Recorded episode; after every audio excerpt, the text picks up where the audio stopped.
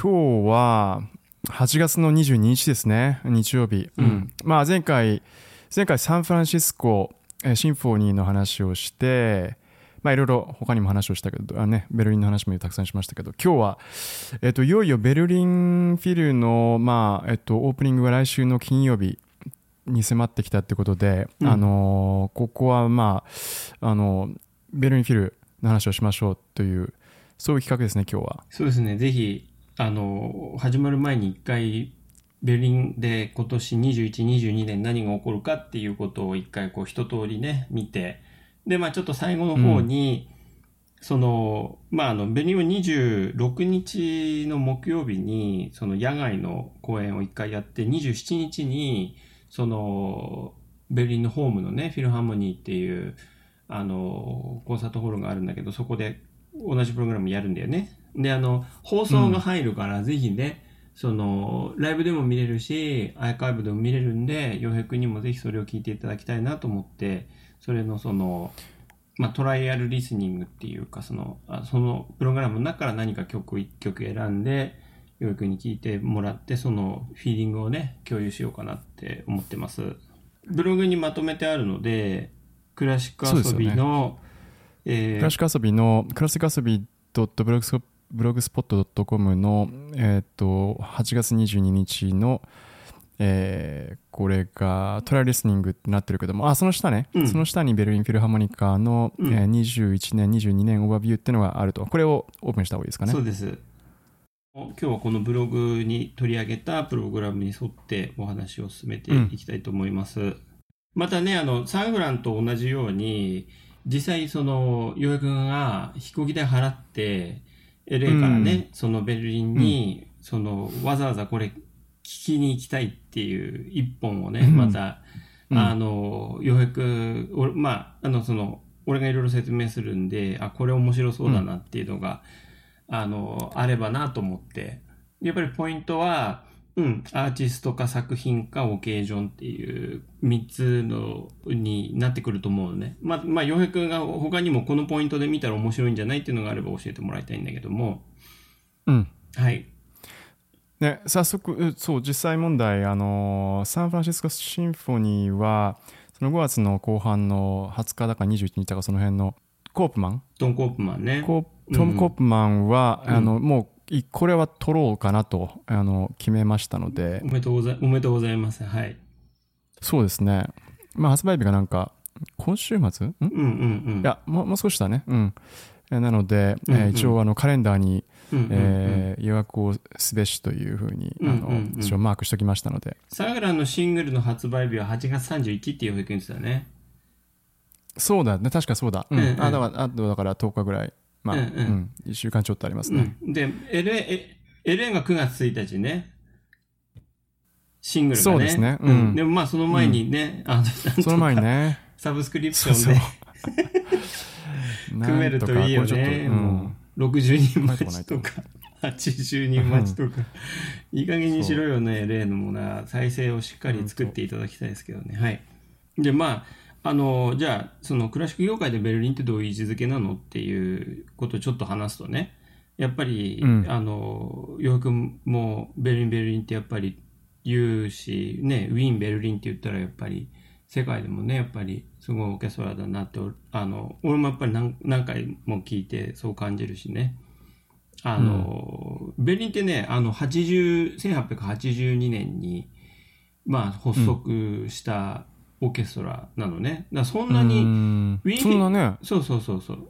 ウィンフィルってね、古くないそう、ウィンフィルって1820年かな。もともとその宮廷、その、神聖ローマ帝国の、あの、ウィーンにあった、あの、宮殿があるじゃないですか。な、なんて言ったっけな、うん、名前忘れちゃったけど。シェンブルン？シェンブルン、シェンブルンだね。その、ハプスブルグ系の、うん、えっ、ー、と、宮廷音楽オーケストラだったのかな？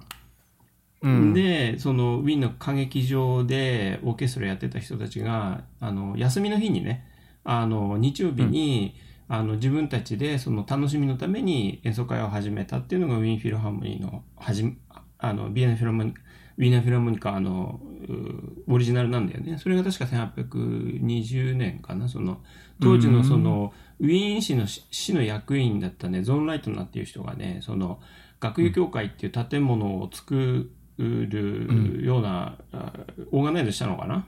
だから、ミュージックフラインですか？ミュージックフラインザールだね。で、それに比べたらベルリンって随分後だよね。あの、多分ニューフィルもすごい歴史のあるオーケストラだと思うんだけども、うん、ベルリンフィルって割とその、うん、ね、あの、1900年に近い時に発足したんだなって思うよね。で、あの、もともとあったオーケストラからなんか抜けて、うん、その、ベルリンのその、ティタニアパラ、NHK でね、特集見たんだけど、昔ね、あの、ティタニアパラストっていうところで始まったみたいだよ。で、あの、当時の学級の平均年齢がね、30前後ってすごい若い人たちで始めたみたいね。で、そこから、あの、いろんな人が、こう、監督に、こう、ついて、オーケストラをまとめて運営してったっていう、その、まあ、うん、まあ、よく聞くというか、ベニ好きな人はみんな知ってると思う。アアルト・ニキショとかフルト・ベングラとか、で、その、戦後ね、その、55年にヘルベルト・フォン・カラヤンっていう人が就任して、亡くなる89年までね、前回も話したけども、で、彼が亡くなって、クラディア・バドっていうイタリアのマエスロが来て、で、その後にサイモン・ラトルが20、2002年から、うん、で、今回、えー、っと、18年、19年のシーズンから、えー、っと、ペトレンコだね、キリル・ペトレンコだね。うんはい。だからまあその歴史で見ても本当にその監督としてね、あの、ベンリンのその方向性をこう引っ張っていく人ってまず数人しかいないんだよね。うん、で、やっぱりすごく民主的な、自主的な団体なんだなって思うね、やっぱり。ベルリンはね、多分世界で一番早くそのシーズンっていうか、そのオープンすると思うんだよね、8月に。カーニーホールっていうニューヨークのホールは10月なんで、あの、すごい早い、早い、そのシーズンオープンしますっていうのが、毎年8月ですごい早いなって思います。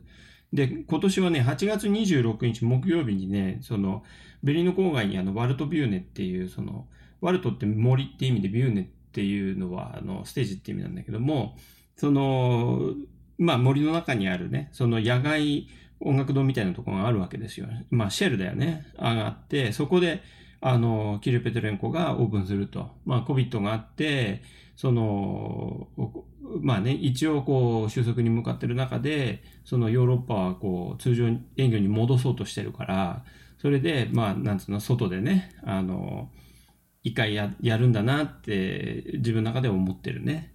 で、そのよく。外の、うん、これはなんか夏のあのボストンのタングルットみたいなそんなようなタングルットみたいな、うん、雰囲気なんですかね。雰囲気だと思ってもらえれば、うん、うん、毎年6月末にね、うん、そのベリンはシーズンを終わる時に、必ずこの、まあ、恒例でねそのバルトビューネで演奏会やるんだけれども今年シーズンの初めにバルトビューネでみんなであのあのやるとやっぱり、まあ、LA のハリウッドボールだね。ハリウッドボールみたいなもんだね。うん、おっしゃる通りだね。それで、まあ、あの、うん、本当に古典をやるね。だから、その、かあの、ウェッバーっていう人は、えー、っと、何年だ、この出身だの、8、ベートーベンとシューベルトとすごい被ると思う、この人の。うん。だもう古典に入ると思うね。その、ウェーバーやって、シューベルトの、まあ一番最後のシンフォニーのグレート8番まあ、8番とか9番とか言われてるんだけれども、この2曲をやった翌日に、その、ベリン市内にあるフィラーモニーっていう彼らのホームで、えーえー、公演をやると。これがその放送されるわけだね。で、はい、うん、その時は、あの、ウェバーとシューベルトに加えて、ポール・ヒンデミットさんっていう、うまあ、90 1895年に生まれてるから、まあ、そんなにね、その、あの、ロマハの中でも随分後で、あの、まあ、前衛音楽としてやっぱこれはヒットラーとかにこう弾圧されるんだよね。ヒンデミットっていう人は。だからまあ本当にドイツ、オーストリアの、えー、レパートリーとして、あの、やるんだね、今年はね。ウェバーやって、ヒンデミットやって、シューベルトやると。で、それが8月20。っていうのは全く聞いたことないですね。ヒンデミットはね、よくやる。で、あの、器楽の曲あもたくさんうん、ソロの曲もたくさん書いてあって、まあ、その、おうん例えば音楽学校、日本でも、あの、海外でも音楽学校で、うんまあ、バイオリンやったり、あの、管楽器にもこの人ソロの曲たくさん書いてて、すごくあの、メジャーなレパートリーだよ、これは。うん、あ、そうなのね。うんうんうん。確かに1895年生まれってのは、まあ、全然わまだ最近っていうか、そうだね。うんうん現代っていうね、ね。うん、そうだね。ちょうど、うんだからシェーンベルクとか、そういううん。ポストモダン的なね、あの、人、うんの、その最初のうちの人に入るのかなって、えー思いますね。ちょうど、ちょうどトランジションというか、その移り移り変わっていくタイミングの人だと思そうですよね。うんうんシェンベルクは、で12会長っての？あれ、だって1910年とかそのぐらいですよね。そうそう。よく知ってるね。そうだよ。だから、ううんん。あの、生きてた、あの、世代は被ってると思うよ。ヒンデミットと、シュンベルクも。うんそうだよね。うんん。ううんうんはい。ううん。で、まあ。しかも、うんシェンベルクだって、えっと、ウィーンだもんね。そうだね。う。うんん。で、まあ、えーっと、そこから、あの、ベルリンはね、旅行するんだよ。ツアーに出るんだけど、ああ、まあそ。こ、うん、このプログラム持って、毎年そうなんだけど、あの、次8月29日のこのグローバル、あの、フェストシピハウスっていう、ザルツブルクっていうのは、これ今あの、ザルツブルク音楽祭が開催されてて、そのザルツブルク音楽祭のゲストみたいな感じで、ベリンが来て、あの、27日のプログラム、同じプログラムをやると。で、30日も同じ、えーザルツブルクでやると。でもこれまあちょっと別なプログラムで、あの、ピアニスト入れてね、別なプログラムで、うんまあこういうふうにやるわけですよ。チャイコフスキーとプロコフィエフとスークっていう人うん、やるんだけど。ロシアうんうん。で、スークっていうのはね、あの、ペトレンコがよく取り上げる人なのね。で、あの、あ、あそう。うん、デジタルコンサートホールってベルリンがやってるストリーミングのね、そのライブの配信チャンネルでもアーカイブとして残ってるんだけど、すごく、うん、あの、いよくでき、できてる。パフォーマンスの出来はすごくいいと思う。あうの、んペトレンコ好きなんだね、この人ね。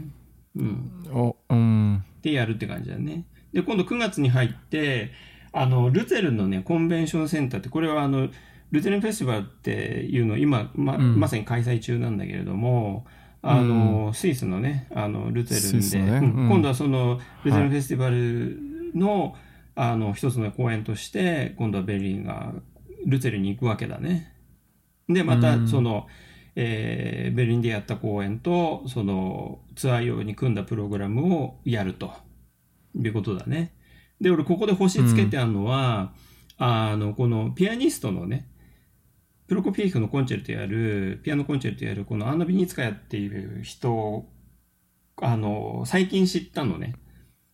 うん。実は。で、すごく、あの、レコーディング聞いてすごく、あの、好きになった人で、もし行けるんだったら、このルツェルンのコンサートホールで、これ聞いてみたいなっていうね。う。うんん、ザルツブルグはさ、すごく放送もしてて、無料の放送もあってさ、あの、なんか雰囲気伝わってくるんだけども、このルテルンって、まあ、アバドが亡くなって、今、あの、イタリア人のリカルド・シャイっていう人が、あの、指揮取ってやってるんだけど、なかなかこう、情報入ってこないのね。で、アバドの頃はよく放送も見てて、あの、すごくリベラルな風を感じたのね。その、まあ、あの、ザルツブルグっていうのはすごく伝統的で、あの、コンサバな感じがしたんだけれども、あの、ルテルンっていうのフェスティバルの雰囲気でね、で、あとその、ベベニューのアコースティックも関してみたいっていうね、ことでね。うん。うん。で、ペトレンコと、このビニツカヤっていう人がやるんで、ぜひこれをちょっと行ってみたいなってことで、まあ、星つけてるんだよね。これちょっと、あの、待ってよ。僕、理解、正しく理解してるか、あの、うん確認したいんですけど、うん。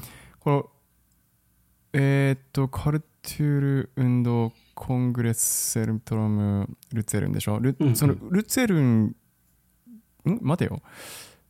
ルツェルン、で、これ全部やるやるのは、あの、フィルハーモニーでやるんだよね、これ。これね、最初の8月の、えっ、と、は最初の8月の公演が終わった後に、今度は、あーごめんごめんそそのプログラムでザルツブルグに行って、その後にああ、ごめん。ルツェルに行っそうかそうか。ベルリンフィルハーモニカが、のを追ってるんだよね、もちろん。ごめんごめん。だから、必ずしもえベルリンにいるわけじゃなくて、だからズルツェルンに来てるわけだ、これは。そうそうそうオッケーオッケー。場所はルツルツェルンで、あ箱はルツェルンですと。そうです、そうです。で、この後もね、ベルリンはね、いろんな旅をするから、このシーズン中に。でもやっぱりその、アコースティックって違うから、と、あとそのお客さんって違うから、そうだよね。その環境でそれを味わってみたいっていうのはやっぱりすごい興味として持ってるのね。それは面白いですね。ううんんフィ。ルハーモニーは一回行ったことあるんだけど、やっぱり、うん。あの、ルテルまだ一回も行ったことないんで、やっぱりぜひうん。行って、2000年代散々やっぱりアバドで見てきたから、あの、うんぜひそれをお空気吸ってみたいなっていうね。しこかも、れはね、うんうん、うん、10日後ですけどね。うんうん。しかも自分のその、最近こう好きになったピアニストと共演するから、で、こここのビニツカヤはフィルハーモニーでやらないからね、このプログラムは。ああ、そっかプ。ロコフィエフの一番はやらないから、これは、あの、すごくレアだなと思って、ぜひ行ってみたい。ううん。ん。ぜひ、あの、要は、に、に、2021年、2年の、その、コンサートのカードとしてはすごく、興味のある公演だなって感じてます。うん。うん。で、このビニツカヤって人はね、あの、まあ、ロシアの、あの、カスピ海と黒海の間ぐらいに生まれてるんだけど、あの、ピアノのコンペティションがあるのね、クイーンエリザベスっていう。で、まあ、優秀なピアニストをたくさん輩出してる、あの、権威のあるコンペティションだと思うんだけど、2007年のウィナーなんだよね。う。うんん。で、まあ、そこから15年ぐらいで、ベルリンと共演すると。で、彼女ももうすでに、うん、ベルリンにアーカイブに載ってるんで、あの、興味があれば聞い聞いてみてください。すごく、あの、今好きなピアニストの一人、この人は。ああ、この人ね。うんはい。う。うんん、うん。はい。で、今度は、わかりましたう。ん、今度はその、まあ、ザルツブルグとかルテレンでやったプログラムを今度はパリのフィルハーモニーでやるんだよね。うん。うん、うん。で今度このこれもあのフィルハーモニーでパリって印付けてあるけどもこれ、うんあの何年だか2015年かにオープンした要は竣工した新しいまだ新しいホールであのアコースティックのデザインねあの永田アコースティックっていう日本の設計あのアコースティックの設計事務所があやってるの。これリンク貼ってるんだけど、まあ見たらす、うんね。そうそうたるさ、日本のサントリーとかカザルスとか、清井とかさ、あと、うん。あの、サンクトペテルスブルグにあのマリンスキーっていう新しい劇場ができたんだけれども、そこのアコースティック設計もしてるし、あの、ハンブルグにも、あの、新しいホールができたのね。そこの設計もやってるし、で、やっぱりその、このパリの、あの、シンフォニーやるベニュー、ぜひ行ってみたいなって思ってて、新しく、あ、そこ2015年にオープンね。オープンしたんだよね、うんこれ。あの、やっぱり、もう、そうそうピカピカの、ピカピカうの、ん。そうそうそう。LA のさ、あの、ディズニーと、に負けないぐらい変な形してるから、あの、ああ、そう。そう。なあの、アーキテクトの設計とアコースティックの設計って違う人がやってるから、あれなんだけども、うんそうですね。ううんん。ニューヨークもね、今絶賛リノベ中で、それはあの、うん。ニューヨークのアコースティックの設計事務所もやってるのね。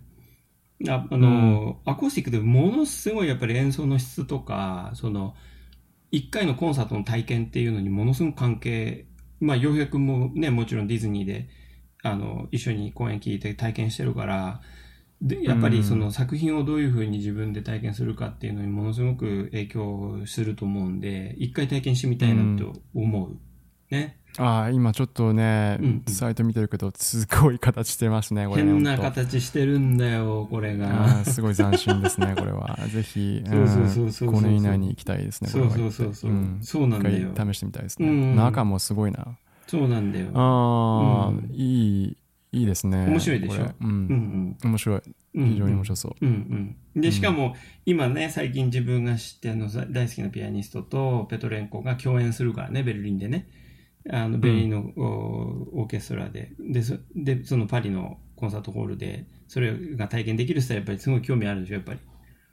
そうだね。うんうん。なので、うんということで、これ2つ目のあの星がつい星になってるとた日日なわけだね。ルさっきの、ルツェルンまあ、ルと、ツェルンにつうん、いてね。パリは行ってみたいですね、ベルリうんンじゃなくてこれ、まあ、星の付け方としてはね、まああの、あれ、先週も話してたように、うん日と、えーっと、プレイヤーと、うん。えーベニュー、うん、今回は特に、え特別、ベニューについてベニューについにつけたわけですね、これはね。う、うんん。いいね、これ。OK。うんうんうん。うん、フィルハーモニーでパリ。うんうん。はい。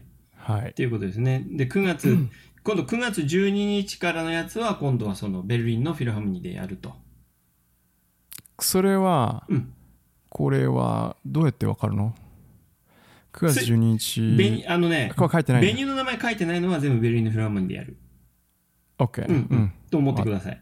基本、ベルリンのフィルハーモニーでやります。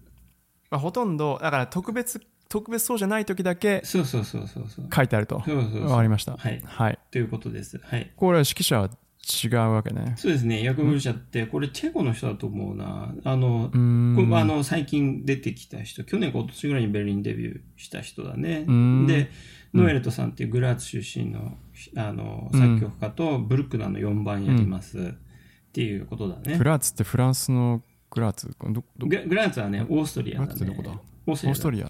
で、あの、カール・ベムっていう人がいるけど、カール・ベムの出身地だね。うん。カール・ベムはウィーンとすごく仲の良かった人だね。うん。うん。うんはい。次、9月の16日からの、えー17、18は、今度はペトレンコになるね。今度いよいよまたペトレンコになるわけだね。なるほど。ううんん。で、バイオリニストと、おがゲストで入って、まあ、えっ、と、2曲やるわけだね。コンチェルトやって、ううんん。こうね。うんうん。あれ、うん。で、そ。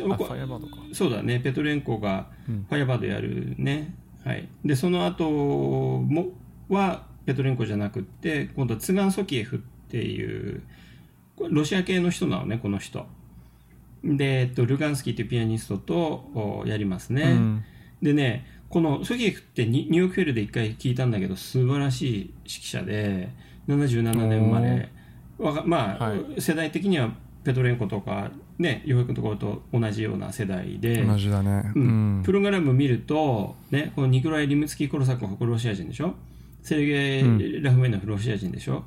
で、このアーネス・ショーソンはこの人はパリ生まれのフランス人なんだけれども、うん。あの下にこあのソキエフのちょっとあの、まあ、プロファイルというかこの、うん。あのおせつや。う。そうんこれもこの人もカスピ海とかその紅海の近くで。生まれ育った人で、経歴見るとねこのイギリスのウェールズ・ナショナル・オペラで次に、うんえー、とキャピタル・トゥールーズってこれフランスのトゥールーズ。ううんん。フランスでその。後、うんあのあのドイツシンフォニーオーケストラベルリンベルリンのドイツのオーケストラうん。でそ今ボリショイロシアのボリショあ今ボリショイなの？監督をやってるんだけれどもあこのそうなんだ。20代の頃からロあのイギリスフランス、うんドイツロシアすごいね、あのこううん。インターナショナルにねやっていてね、やっぱりあの面白いんだよこの人のあのああのミュージックメイキングっていうのが。だからそれがまあ、うん。今回のプログラムロシアとフランスのプログラムだけれども、うん。あのすごくいい指揮者だし音楽作りもすごくあの誠実で精密であの面白い公演やる人だなって思っててすごく注目してる指揮者の一人だねこの人ね。う、うん。ん。でまあほあの指揮者に星をつけました。ということです。いい、面白そうですね。これ面白そう、えうんすごく面白いと思う。はい、で、その後、ははい。い9月の30日と10月の1日、2日は、あの、おなじみのブロムシュテスワさんね、サンフランにも出てたし、はい。よく聞くね。そうだね、あの、今年健太郎君94歳、ね。そうだうね、ん。でもうブルックな5番。最近僕も聞うくあの聞くようになったというか、健太君に教えてもらって、あ本当？ええ。うん。数ヶ月前からよく聞いてますけど、聞きやすいよね、この人ね。うん、うん。僕も好感度高いです。あの、うんええ。うん。もっと学びたいって、うん、聞きたいと思ってる人ですね。うんうん。生きてるうちにね、一回ね、本当ライブで、うん、うん聞き聞きたいよね、この人ね。LA には来ないんだよね、だから、あの、LA をオーバービューした時に、LA には名前なかったから、ねまあサンフラン行けばあれだけど、まあでもトンコープマンの方が面白そうだな、サンフランはちょっと思いますけどね。はい。うんはい。じゃあその次行きますか。10月の7、8、9と、お今度はまたあの、うんこの、サンあのサンフランでも出てきたグスタフ・ジメノさんね。この人スペイン人だったね。ああそっかそっか、うんあスペイン人だったのねううんん、ジメノさん、うんはいで、このオーギュスタイン・ヘルドリヒさんっていう人もこうデビューなんだよね。あの、バイオリニストなんだけども、VN っていうのはバイオリンの略なんだけれども、うんあの、で、この二人ともベルリンデビューなんだよね、確かね、これね。で、えーっと、確かサンフランもリゲティやったような気がするんだよね、俺。あの、まあ、あれだけど、リゲティとプロコフィエフと、えー、コルサンコうんまたあのこあ今度これはニコライだね。リムスキーじゃないね。あのニニコライ・リムスキー・コロサあリムスキー・コロサコフはリムスキー・コロサコフか。はい。一緒一緒だと思います。あ、だね。シェーラザードだね。うん。まあ、有名な曲だね。じゃあ似たようなうんそうだね。をやると。はい。はいで、次が10月の21、22、23。これはアダム・フィッシャーって、この人はドイツ・オーストリア系の人で、ウィーンの国立歌劇場でもよく指揮する方で、えっ、と、ベルリンは数年前にもやったね、ハイドン・モーツァルトのプログラムだったけども、で、今回も、うんモーツァルトとハイドンのプログラムだね。ううんんすごく伝統的な、あの、クラシック、ザ・クラシックっていう公演やるね。そんな感じですねこれね。うんうんうんうん。うん。なんかあのデュダメルがサンフランで確かモーツァルトとマー。ラやるけどまあちょっとそれに近いような感じはするけどね、近いような。うん。うん。で今度10月入っ10月の最後だね。24、28、29で今度またペトロンコが登場して、えーっとメンデルスゾンとショサコビチをやりますと。はい。うん、で、えーっと11月入って今度ねあのバーデンバーデンってねドイツのね温泉の保養地があるのね。すごい歴史のある、確かねベートーベンとかブラームスもねあのうん。治療に行ってんだよね。でそあのすごい。聞きますよね。うん。バーデンバーデンってね。だからまあ、うん。日本で言ったら野沢温泉とかさあの要はその有名な温泉地あるじゃん日本にもさ。うん。そういうノリなのかなと思ってさ。で、あの、みんな、あの、行って、で中継も、中継というか、その、バーデンバネでやった時の演奏会を録画とかね、その、で見たことあるんだけど、やっぱ、温泉入って顔がね、もう、ツルツルでね、もう、みんな、でも酒飲んでやってんだろうなっていうさ、もうすごい、あの、楽しんでやってんだなっていうね。うん 面白いんだよ、これ。ね、えこれはね、ペトレンコはね、マゼッパっていうね、チャイコフスキーのオペラやるんですよ。で、多あ分、ーステージ形式で、そのコンサートホールがあって、ステージがあって、そこで、あの、やると思うんだよね。で、あの、うんえーっと、ここで、今度、ペトレンコのちょっとプロファイルを書いてんだけども、今週72年生まれで、シベリア出身の人で、そこから、まあ、ドイツかオーストラリアに、あの、家族で、あの、移住するんだよね。で、うんこの人ね、コミッションオーパベルリンっていうとこと、バープレンステートオペラ、あの、バイレシスターツオーパーっていうとこなんだけれども、これ21年までやっうんた。まあ、だから、この数、うんね先月までね、やってたの。で、この人、要は、あそ両方やってたってこと？そう、あその後、コミッションオーパーの後に、あーと、バイレシスターツオーパーでやってて、で、えっと、ベリンが決まったんだけれども、まだず21年までやってたんだよね、この人ね。で、あの、そうだよねベルリンやりながらまだこれやってたってことだそうそうそう。で、この夏ずっと俺も追ってて、あの、最後確かサロメやったと思うんだけども、あの、すごく惜しまれながら、あの、一番最後のね、演奏会見た、あの、写真で見たんだけれども、この人ね、うんオペラ指揮者なんだよね、だからね、ペトレンコって。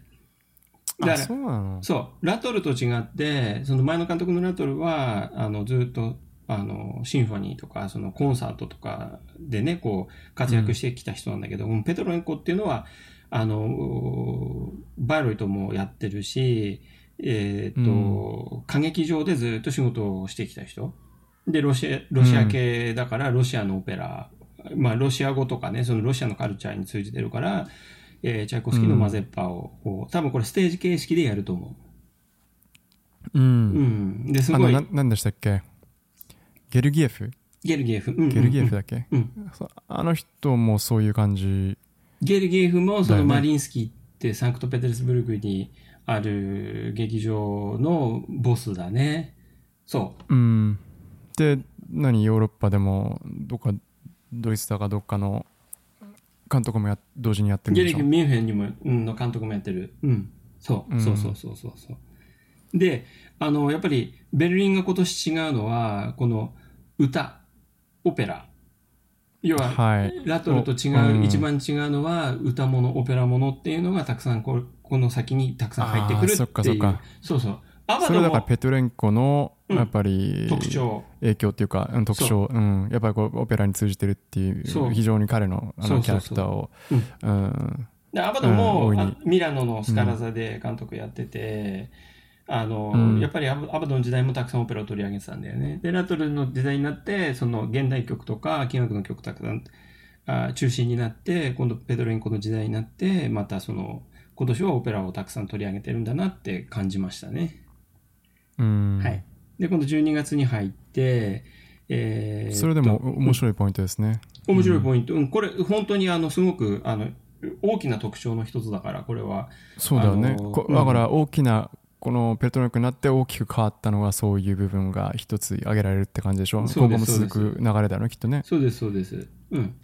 で、今度12月に入って、ビシコフ。あの、LA にも行くけどね。で、確かマーラーやうんるって記憶してるけど、あの、ビシコフうん12月やって、で、12月の2回目が今度はアンドリス・ネルソンス、ボストンの監督はい。が、うんえーっと、まあ、チャイコフスキーやるね。あ、チャイコフスキーやストラビンスキーやるね。春の祭典っていう言われてる曲だね。はい。で、うん12月の中盤になってズービーメーターが登場しますね。で、はいマーラの3番やりますね。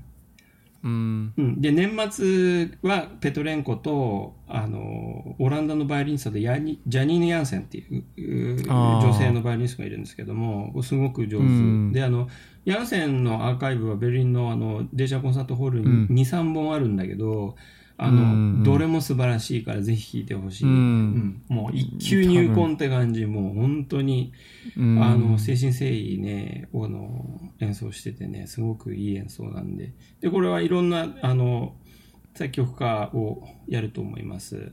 で、これがまあ、うんあの、年末のおコンサートになるね。あここまででここまででこれがうん21年までですね。うん。そうですこれで21年が終わると。そうです、そうです。はい。で、今度年が明けて、ダニエル・バレンボームが来るわけですよ。はい。うん、で、ランドフンコア、ベルリンっていうのは、これはあの、えっと、ベルリンラジオ合唱かな？あで、うん。まあ、ベルリンがその合唱団使うときはよくこの合唱団と一緒に仕事するんだけれども、このバレンボイムっていう人は、アルゼンチンの、あアルゼンチンなのね。そうそうそうだから、あの、だから、アルゲリッチもアルゲージもそう。アルゼンチンですよね。だから、よくたまによく一緒に仲いいんだよね、きっとね。そうそうそう。で、二人ともピアノうまいしね。で、あの、あ、そうだよね。ん二人ともピアノだもんね。まあ戦後、アルゼンチンで生まれたんだけれども、戦後、イスラエルに移住して、この人ね、バレーボームって国籍3つか4つ持ってんだよね、この人。だから、あパレスチナのかあの国籍を持ってるしね、すごいやっぱ、まあ、ババレーボームについてはまた別枠でね、話してればいいあか。なと思って。うん。でもまあ本当に、例えばじゃあ今うん5人、ね、あの存命のその大指揮者5人あげろって言われたら、バレーボーム必ず入る、俺の中では。はい、入ってくるんだね。ううんん。で、ベルディの曲を、ベルディ、ベルディ尽くしですね、これ。ジュゼッペ祭りですね。ジュゼッペ祭りですね。このうんムーティーの、ムーティーのお箱をやるわけですね。バレーボーム。これ面白いなと思って。うんああ。で、これ合唱と一緒にやると思うのね。この最初のおばあちゃんはうん器楽だけだと思うんだけども、あ、ストリングカルテットはい2曲目ストリングカルテット3曲目が多分合唱と一緒にやるのかなって思うね。だからね。うん。うんクワットロペッツィサックリ。そう。んで、次、翌週、翌週ね、1月の12日、1月の中盤にやって、はい今度ペトレンコが、今度は、チャイコフスキーのヨランタって、これもね、オペラなんですよ。おーオペラだ。ステージ形式。うんここから、だから、えっ、と、21年は器楽をやるわけですよ。で、はいああの、マゼッパやるけどね。で、今年に、その22年に入ってくると、声とのコラボレーションが始まるっていうのが、ベルリンのこ始まる。あ。今年の特徴そういう大きな流れ。そうそうそうんオッケーで、年明けてそうそうそう声が、うん。そうで、今年、えーっと、まあ、オペラだからたくさんキャストが、ね、歌手がたくさん出るんだけれども、その中でも、あの、うんここに書き出してあるソンヤ・ヨンチェバさんっていう人は、じゃあ、例えば、あの、世界のオペラ歌手、世界のディーバ、あの、5人あげろって言われたら、このヨンチェバ入る。ね。ああ、そうなんだ。えザルツブルグにも、あの、今、えーもう出たのかな？あの、ゲストでよく呼ばれる人。ー、ああ、ソニア・ヨンチェバ。ああ、うんまだこ若い人ですね。ヨンチェバそんな若くないと思うよ。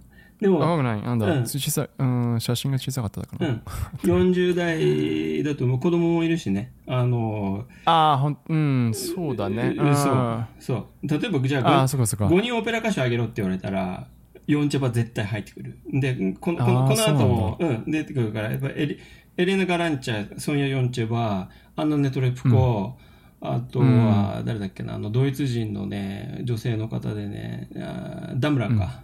あとは、うん。あともう一人あげろって言われたら誰だろうな。あの、まあ、とにかくメットにもよく来る。うん。うんうん。それぐらい、やっぱりそのビッグスターだね。あの、オペラ界の。はあ。うん。という人ですね。で、今度1月20日、21、22。これフィリップ・ジョーダンっていう、えー指揮者ですけれども、で、またあのソプラノの歌手でやるんだけど、このフィリップ・ジョーダンってどういう人かっていうと、今の、あの、ウィーン国立歌劇場の監督。あ、そうですか。そうです。1974年生まれ。うーん。うん。だからメストがね、あの、大体ね、ウィーンの国立歌劇場の監督ってね、喧嘩してやめんだよね。なんかよくわかんないんだけど。ある朝、ある朝メストは辞表を叩きつけて辞めてったんだって。だからそ その後の、その後監督に選ばれた人はね、フィリップ・ジョーダンはね。で、あの、プログラム見ると、ワーグナー、ベルク、うシュトラウス、もうジャーマン・オストロでしょ、これも。で、ダスライン、うんダスラインゴールド、あの、ワーグナーのね、リングの一番最初のエピソードの、えっ、と、オーケストラの抜粋やって、で、その後、うんベルグの器楽曲やって、全部器楽曲だね、これね。うん。えー最後にシュトラウスの、えっ、と、アルペンシンフォニーっていう曲をやるうんだけども、んアルペンシンフォニーってすごい大きな曲なのね。60分ぐらいの。うん。で、それにプラス、ダスラインゴールドの抜粋と、ベルグの、うんあの、ファイブオーケストラソング、これ、うあの、アンヤカンプさんってこれ同時人なんだけども、歌手と一緒にやるっていう、結構ね、ボリューミーなプログラムを持ってきたかなと思って、うん、うん。たっぷりな。たっぷりたっぷり。たっぷりですうよ。ん。じゃあまあたっぷりって感じですよ。はい。で、その後、うん。1月26、7、8と、またペトレンコが、だいたいペトレンコが見ていくと大体ゲスト入ってペトレンコやって、ゲスト入ってペトレンコやってみたいな感じなんああ、だね、これね。そうですね。ううんうんん。こうね、1曲目のね、ジママンさんっていう人の曲聞いたんだけど、すごい面白かったよ。1918年の。あそう。そんなこれコに、ンテンポラリーな。すごい超コンテンポラリーじゃないじゃん。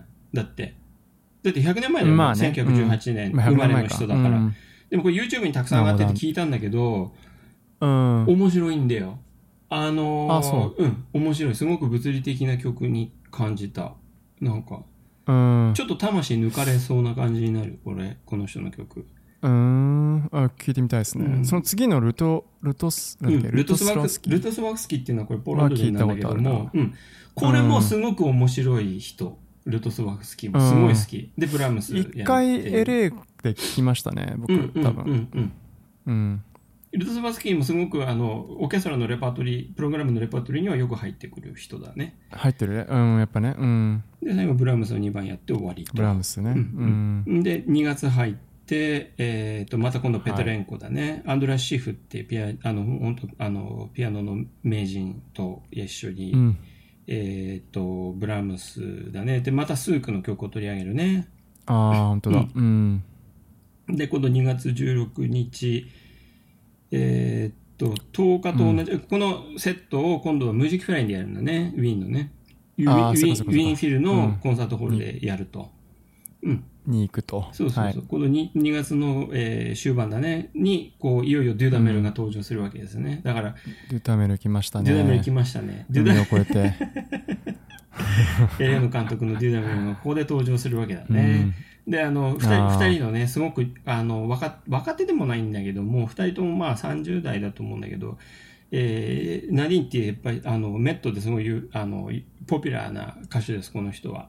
あの南米の人だと思うんだけど、あとはマリアノ・クレバッサって、あのつい先週先週？まであのザルツであのモーツァルトの「コージュファント」って歌ってたのキャストの一人だった人フランス人この人は、うん。ここんな組み合わせで、ででもやるのはマーラーのシンフォニーだからねだからマーラーのシンフォニーの中のそのまあある部分で歌うって感じだからそんながっつり歌うわけじゃないんそれだだけなの？これ。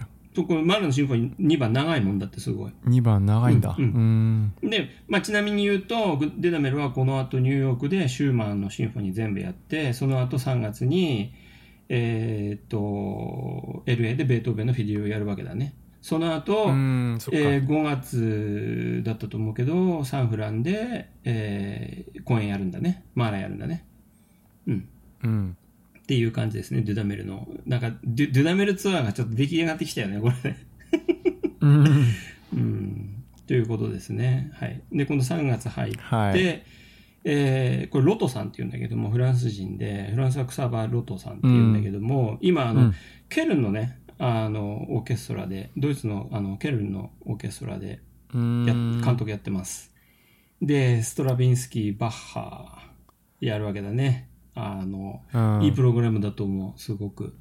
う。うんん、面白そう。あの、ロトはね、ベルリンのアーカイブにもあるけども、あの、うん、あ、そう。そう、あの、まあ、ロマン派後期の、あの、フランスものと、あとは、あの、20世紀入ってからの曲組み合わせたりして、あの、いろいろ、あの、や、エクスペリメントなこともやるんだけれども、フランス音楽にすごく通じてる人だと思う、この人は。ううんん。すごいいい指揮者、この人も。だと思います。うん。はい。で、3月の中盤になってもう一回だあのバレンボイムが、えー帰ってきますね。で、今度はもう声ですよ。はいメッサダ・レクエムやるわけですよ、ベルディの。うん、これ二つ星ついてますねう。ん、やっぱね、バレンボイムのメッサダ・レクエムは聞いてみたいね、ベルディの。あうん、だってもうこれまムーティーのお箱だぜ、これ。そうバレン、うんバレンボイムでベルディって聞いたことないからね、聞いてみたい、ぜひ。であ。ああ、そう。1月に1回やるでしょ、ベルリンで。1月に1回ベルリンでやっといて、で、3月、うん今度がっつりもう声とオーケストラのコラボレーションをやるわけですよ。そうだようんね。2回目だよね、ここでねシーズンシーズン2回目だよね。ねうん。これすごい楽しみ、これ。あの、いいけるもんなら行ってみたい。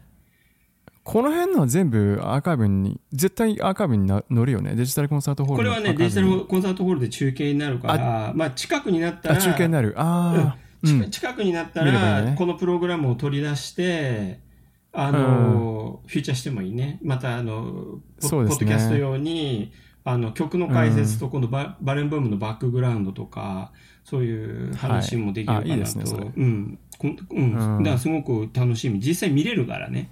あの、うん。まあ今度カレンダーにそれ書き込んだらいいね。そうだね。ここは抑えようって。まあうんこれ可能性が大っていうか。ううんん。うん。だ5ポイント、5ポイントってね。だまあ、うんまあ、お俺はあの、クラシック遊びっていう、その、チャンネルをやってるから、その、うんクラシックで洋平君はバルスっていう、まあ、近い将来ね、またその2人の活動についてもね、話す機会があったらいいなと思ってるんだけれども、それで、うんその、うライブでそれを見るとか、アーカイブでこの日って決めてそれ一緒に見るとかね、そういうイベントもうん将将来やっていけたらいいなって、まあ、思うね。皆さんと一緒にね。皆さんと一緒に、視聴者の皆さんと一緒に、そうですね。うんはい。それいいですね。うんはい。で、その後ですね、バルンボムの後、今度は3月の10中旬だね、まだね。今今度はあの、イギリス人の指揮者でね、ジョン・エリオット・ガーデナーっていう人がいるんだけども、この人もね、すごい面白い人なのよ。で、うんやる曲はね、えーっと、これブラームスやるみたいなんだけど、こで、あの、声とのコラボレーションのワあの作品をやるんだけれども、えーブラームスとメ,、うんメンデルスがやるんだけどね、あの、このジョン・エレット・ガーデナーさんっていうのは43年にイギリスで生まれてるんだけども、この下にね、うんあの、ファウンディットって、ファウンダー・オブって書いてあるけど、この人ね、ど、どっかのそのカンパニーに所属してね、もう自分でもう楽団を作っちゃった人だよね。43年に生まれてるから、えっ、と、55だから20代でもうこの合唱団をね、カンパニーとしてね、でこの人はあの、アントレプレーナーなんですよ。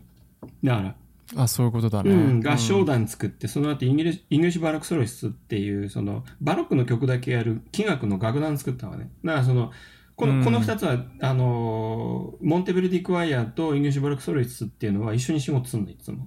ツアーも一緒に来るし、うんニューヨークにもすごいよく来るし、ベートーベンの全曲やってたしね、19、えっ、と、コビット直前にやってた、2月にやってたんだけども、で、今度、ああ、その下のニューヨークに見たことあるんだ。ニューヨークで何回もある。毎年来るから、ニューヨーク。あそうんオーケストラ・レボリューショナリー・えーロマンティックっていうのは、今度はロマン派の曲やる用の楽団使った。で、これ。メンバー一緒なんだよ。イギリス・バラクソルスとオーケストラ・でレボリューショナリー・でロマンティックっていうのはメンバー一緒なんだけども、プロジェクトが違うプロジェクトが違う、そうそう、おっしゃる通り。うんんっていうことで、ガーディナー大好き指揮者、この人。ああ、面白そうな人ですね、非常に。うん、面白い人、すごく。うん。あの、まあ、あちこちゲストで行くしね、ロンドンシンフォニーなんかもフルージェね。あの、んベルリンも、あの、ちょいちょい来るね。はい。うん。で、今度4月、えーっと、今度また温泉行くんだね、これ。バーデンバーデン行くんだね、これね。まあね、まあね、ちょっとね、さ、ううん、ん。4月ずっと行まくんだよね。だちょっと寒そうだし。うん。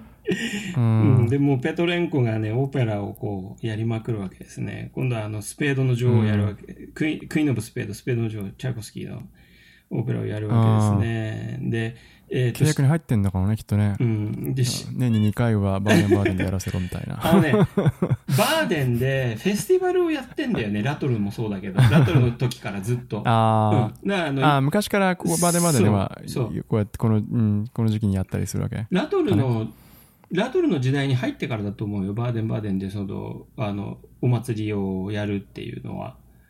あで、えっと、3月の、イースターって3月の末だよね。あ、そうね。うん。ベルリンはねそうだまあ3月年によって違うけど。そう、んカラヤンの時代からね、そのイースター復活祭っていうのをザルツブルグでやってたんだけど、それやめたんだよ。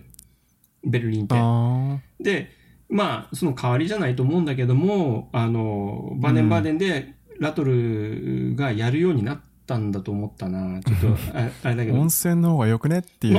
温泉の方がよくねってうんちょっと、温泉にか変えね？変えね？みたいな。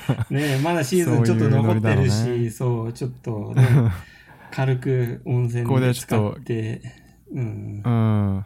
旅気分で仕事するか、みたいな。うん。で、まあ、オペラやるわけですよ。チャイコフスキーの、あの、スペードの女王をやるわけですよ。あの、4, 4回やるのかな、うん、で、13日だけ、4月の13日だけ、さっきあの、あの、じゃあオペラ歌手5人あげろって言われたうちの一人に。うん。アンナ・ネトレプコが、あの、うんラフマイノフを歌うんだね、これ。うんはい。すげえよな、ベルリン。引っ張ってくるよね。うんで、今度4じゃあ月、バーデンバーデンから戻って、で、あ OK。で、うん4月の今度は21、24、これが三今度は、ね。バーデンバーデンで散々温泉使って、その、うん。要はスペードの女王を4回やった後で、今度フィルハーモニーでやるわけですよ。うん。待てよ。これ、セイマーズ ?4 月の9、あ、ここ、あバーデンバーデンでやったのを、あ今言ったことね。うん。あバーデンバーデンやった内容を今度はあフィルハーモニーでやると。チャイコフスキーのスペードの女王を、今度は、うん。要はそのアコースティックの設計がバッチリされてるところでやるわけですよ。ああ、そういうことね。うんこれはね、そうか。これ絶対外さないから、絶対面白いから、これ。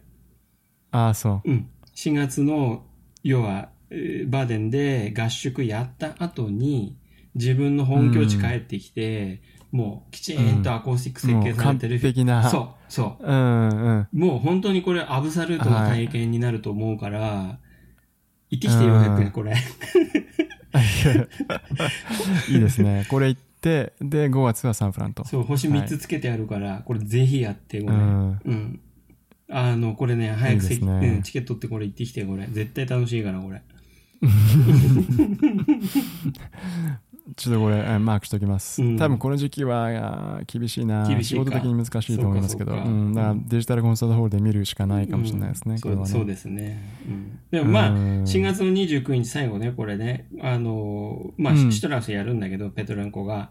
この5月1日のさ、これ、あのーヨーロピアンコンサートっていう、ヨーロッパコンサートっていうのをね、あの、ベルリンは毎年やってて、これ伝統なのずーっと。はい。で、ヨーロッパのいろんうな、ん地域に行ってコンサートをするんだけども、今回はうんウクライナのオデッサでやるんだね、これ。あの、すごく古いベニューだった。ちょっと調べてみたんだけれども。そこでまあ、うんシュトラウスなどをやります。うん。はい。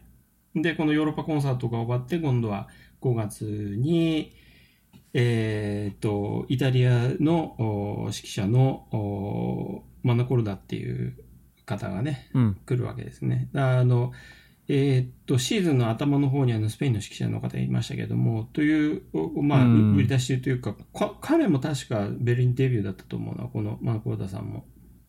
うん。うん。まあ、ベートーベンとマーラーやりますね。あの、歌との。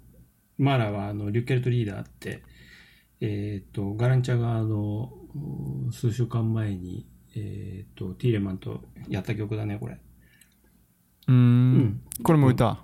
これは、あの、歌ソロにオーケストラの伴奏がつく、すごいいい作品で、うんこのマーラーのリュッケルトリーダーって。大大好き。えー、これは聞いたことないと思いますね、多分。まあ、機会があえったらテキストレビューしよう。あの、ブログにも上げてるし、そうねうん、すごくいい、うんいい曲、この曲、大好き俺。はい。ーうん。で、今度5月の中盤、今度はその、あの、前のね、芸術監督のサイモン・ラトルが、前あの監督のラトルさんが帰ってくると。そうだね、はいずっとあの、毎年5月ぐらいに来るね。あの、去年も、去年というか、去年も来たし、一昨年も来たのかな。うん。うん。で、まあなんかやるわけですね。で、次のうん週もラトルが、あーなんかやるわけですね。ハイドの、えーっと、スロベンスキーやるのかな。うん。で、5月の最後の週にヤルビーだね。あの、ヤルビー、うん LA も来るよね。で、予約にもお勧めしてぜひ行っていただきたい公演の一つに挙げたと思うけど、うんヤルビーが来て、えっ、と、シベリウスとベートーベンのどうやると。シベートーベンシンフォニーますね。はいここで見てほら、ベートーベンのシンフォニーここしか出てこない。こと今シーズン。あ本当だね。本当だね。うんベートーベンのシンフォニー1回しかできない。1一回しか回出て、1回、あるんだ、1回一応。一回ね。でも本当に、うん。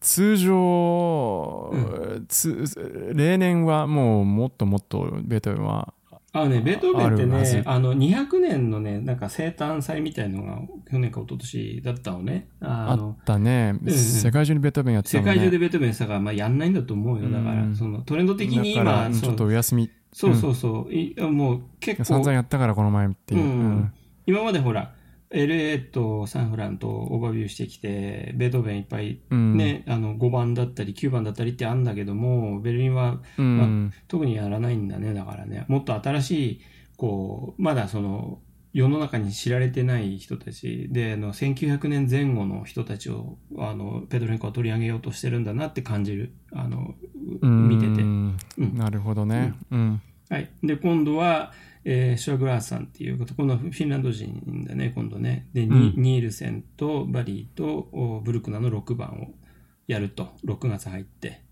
はい。うんで、6月の9、10、11と、おまたペトレンコが、えーやると。で、これも声が、はい。一曲声が入るんだよね。で、この、えーっと、ノアベン・ディクスバーグリーさんっていうのは、これはバイオリニストで、ベルリンのコンサートマスターの方です。で、あーそうなのねえーねがどっかでソロやるんだね、この4曲中の。で、この最後のね、はいセメリンスキーってね、リリックシンフォニーっていうところで、この、あの、リ、リゼ・ダビッドセンっていう、この人星つけてあるんだけど、この人は、うん。あの、ワーグナー歌手なのよ。すごいいい声。で、えっとへ、今、今まだ終わってない。ワーグナー歌手ってのがあるの？ワーグナー専門にやってるって言ってワグネリアーナだね。もう、ワグネリアーナっていあう、ーその、ワーグナーを歌わせたらもう素晴らしい歌手、この人。あの、ああ、そうなの。2015年ぐらいにね、ロンドンのなんかその、ボーカルのね、コンペティションで、まあ、あの、優勝してウィナーになって、そこからこう、世界に出てきた方なんだよね。で、まだ若いんだけれども、あの、例えば、ワーグナーのリン、あの、ニーベルングの指輪っていう、すごく大規模なうんワーグナーの代表的なオペラがあるんだけど、そこで、あの、ワルキューレっていうエピソード、あの、作品なのね。ニーベルングの指輪ってよ4、4つのオペラからなってて、作品からなってて、その2番目にあたる1個の物語を4回のオペラで上演するのよ。ワーグナーのニーベルングの指輪って。その2番目、一番大規模なんだけれども、そこの、あの、主要な歌手の一人にね、ジー・グリーンデっているんだけども、このジー・グリーンデをやらせたら、うん多分、この、うんあの、ダビッドさん右に出ればいなが今一番、あの、乗ってる、あの、フレッシュな、うん、声がすごくまだフレッシュなんだと思う。う。うんん、ぜひ聴いてみたい。今年のバイロイトでもね、ワーグナーやったしね、あの、ワルキューレで出てたしね、あの、うん。メットにもね、3タイトルぐらい来るかな。あの、21年、22年のシーズンで。あ今年今年来る。うだん。からぜ絶対行く。こ 今一押しの。今一押しの。の、そのワグネ、ワグネリアーナだね。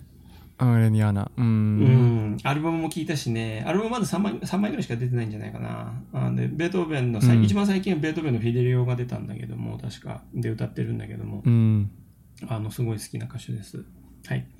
で、えーっと、6月の13、17、18で、えーオラモさんもね、スカンジナビアンだったと思うな。で、イギリスのどっかのオーケストラでやってる方で、今度ヤンセンね、さっき、あの、年末うの、ん。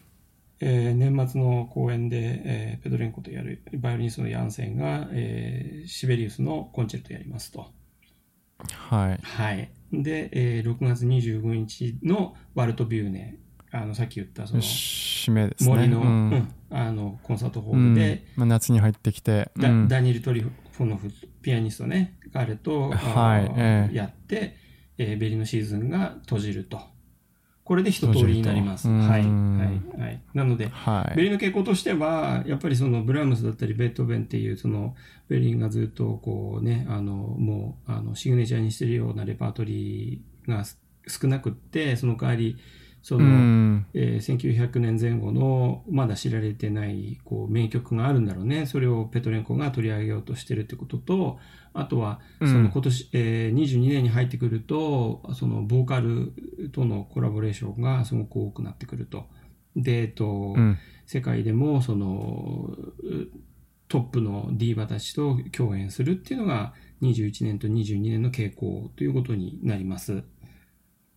はい。で、なるほど一押し、一押しとしては、その、温泉帰りの4月の フィルハーモニーで行われる、そうね。えっと、うんチャイコフスキーのオペラをぜひ見ていただきたいなっていうところでした。三つ星4月の21日24日これだからもうこれい一個いくいいくいい一個選べるとしたらここ行きたいって感じですね21か24どっちか4月絶対これ行ったら楽しいと思うよ。ベルリンってね、本当にね、一回俺もカーネギーで、ベルリンはね、あの、2002年からラトルになってから、あの、2年に1回必ず来てたのね。で、毎年行ってたうんま毎回行ってたんだけども、1回だけね、そのベートーベンを1から9までシンフォニー全部やった時があって、特にね、はあ7番だったね。あの、あ本当にね、この胸をつかまれてね、こう、であの、ジェットコースター乗ってる気分だよね。あの、ものすごい音圧なのよ。音のその圧力がね、ものすごいの。あんな圧力ね、俺今までコンセルト予報も聞いたし、ウィーンも聞いたし、メリンも何回も聞いたし、だからサンフラン、ー LA、うんえーシカゴ、ボストン、その世界の主要なオーケストラたくさん聞いてきたんだけども、あの体験が一番アブサルートだった。ああそううん。いや、まあそういう世界をね、味わえるんだと思う。で、俺、ペトレンコはね、その、あの、ミュンヘンのね、あの、バリシン・シュタツオーパーがカーネギーに来たのよ。うん18年の2月だったけども、その時にオペラやったのね。やっぱね、すごい、すごい世界だったよ。動けなかったね。ああと思って。え何何年前って言っ18年の2月。た ?18 年うん、うん。あーと思ったね。だからかえでもごめん彼がどこの？えっとね、マリンスキうん。ペトレンコは、その、ベルリン決まる前に、あの、ミュンヘンにある、あの、あミュンヘンか。バイエルミュンヘンって書いてあったね。バイエルあバイエル州立歌うん劇場っていうところの監督をやってた州立歌劇場。でそのはい。うん、あの、州立歌劇場のオーケストラと、そのメンバーと一緒に来た。で、あの、がニューヨークに来た時に。そう、シュトラうんスのオペラやったんだけども、ステージでね。あうん、すごい体験だったからね、やっぱりね、本当に楽しみだね、これからね。もちろんペトレンコこんだけさうん、プログラム組んで、たくさん公演やるから、必ずね、毎回楽しいっては限らないと思うんだよね。やっぱり、あの、アーティストだし、生ものだから。でも、うんやっぱりベルリンはずっとやっぱり注目してきたオーケストラだよね。で、このベルリンを知ることで、そ,、の、要はリスナー、オーディエンスとしての、その、フリークエンシーとかね、その、じ自分が持ってる面白いなって感じる感覚の、そのレンジが絶対にエクスパンドされるから。で。やっぱり LA とかサンフランにないそのクオリティをベルリンは持ってる。もちろん LA、サンフランはそのベルリンから、ベルリンというかそのヨーロッパに対してすごくカウンターにいる。いつも俺言うんだけれども、で違うクオリティを持ってるから、それはいいとか悪いとかではない。だからうん。違うものとして洋平君はそのアドバンテージとして洋平君はそのヨーロッパから遠いところにいるわけよ。うん。うん、だからどどちらのどちらも体験してその違いを楽しむことができると思うんだよね。できるところでね、うんうん逆に言うとヨーロッパにもしベルリンにいたらうんねあのサンフラン LA のまあまあでもそうか。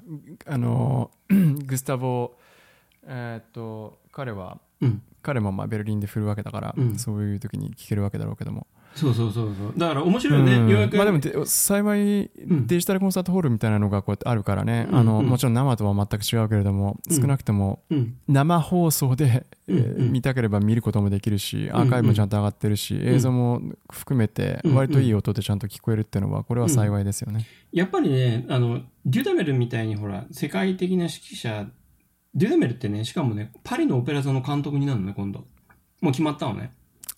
ああそうなの。そうだから LA で洋平君はデュダメルのその音楽作りとかその音のう感触を実際体験して、でまあその放送とかその、まあ、ラジオとか何でもいいけどメディアを通じていろんなところのデュダメルが指揮するその感触っていうのを体験できるわけよ。いやそれはすごい、うんあの面白いなと思うん、う。んそうね。。うんうんそうですか。うん。ちょっとじゃあこの辺で今日はそうだね。終えときますか。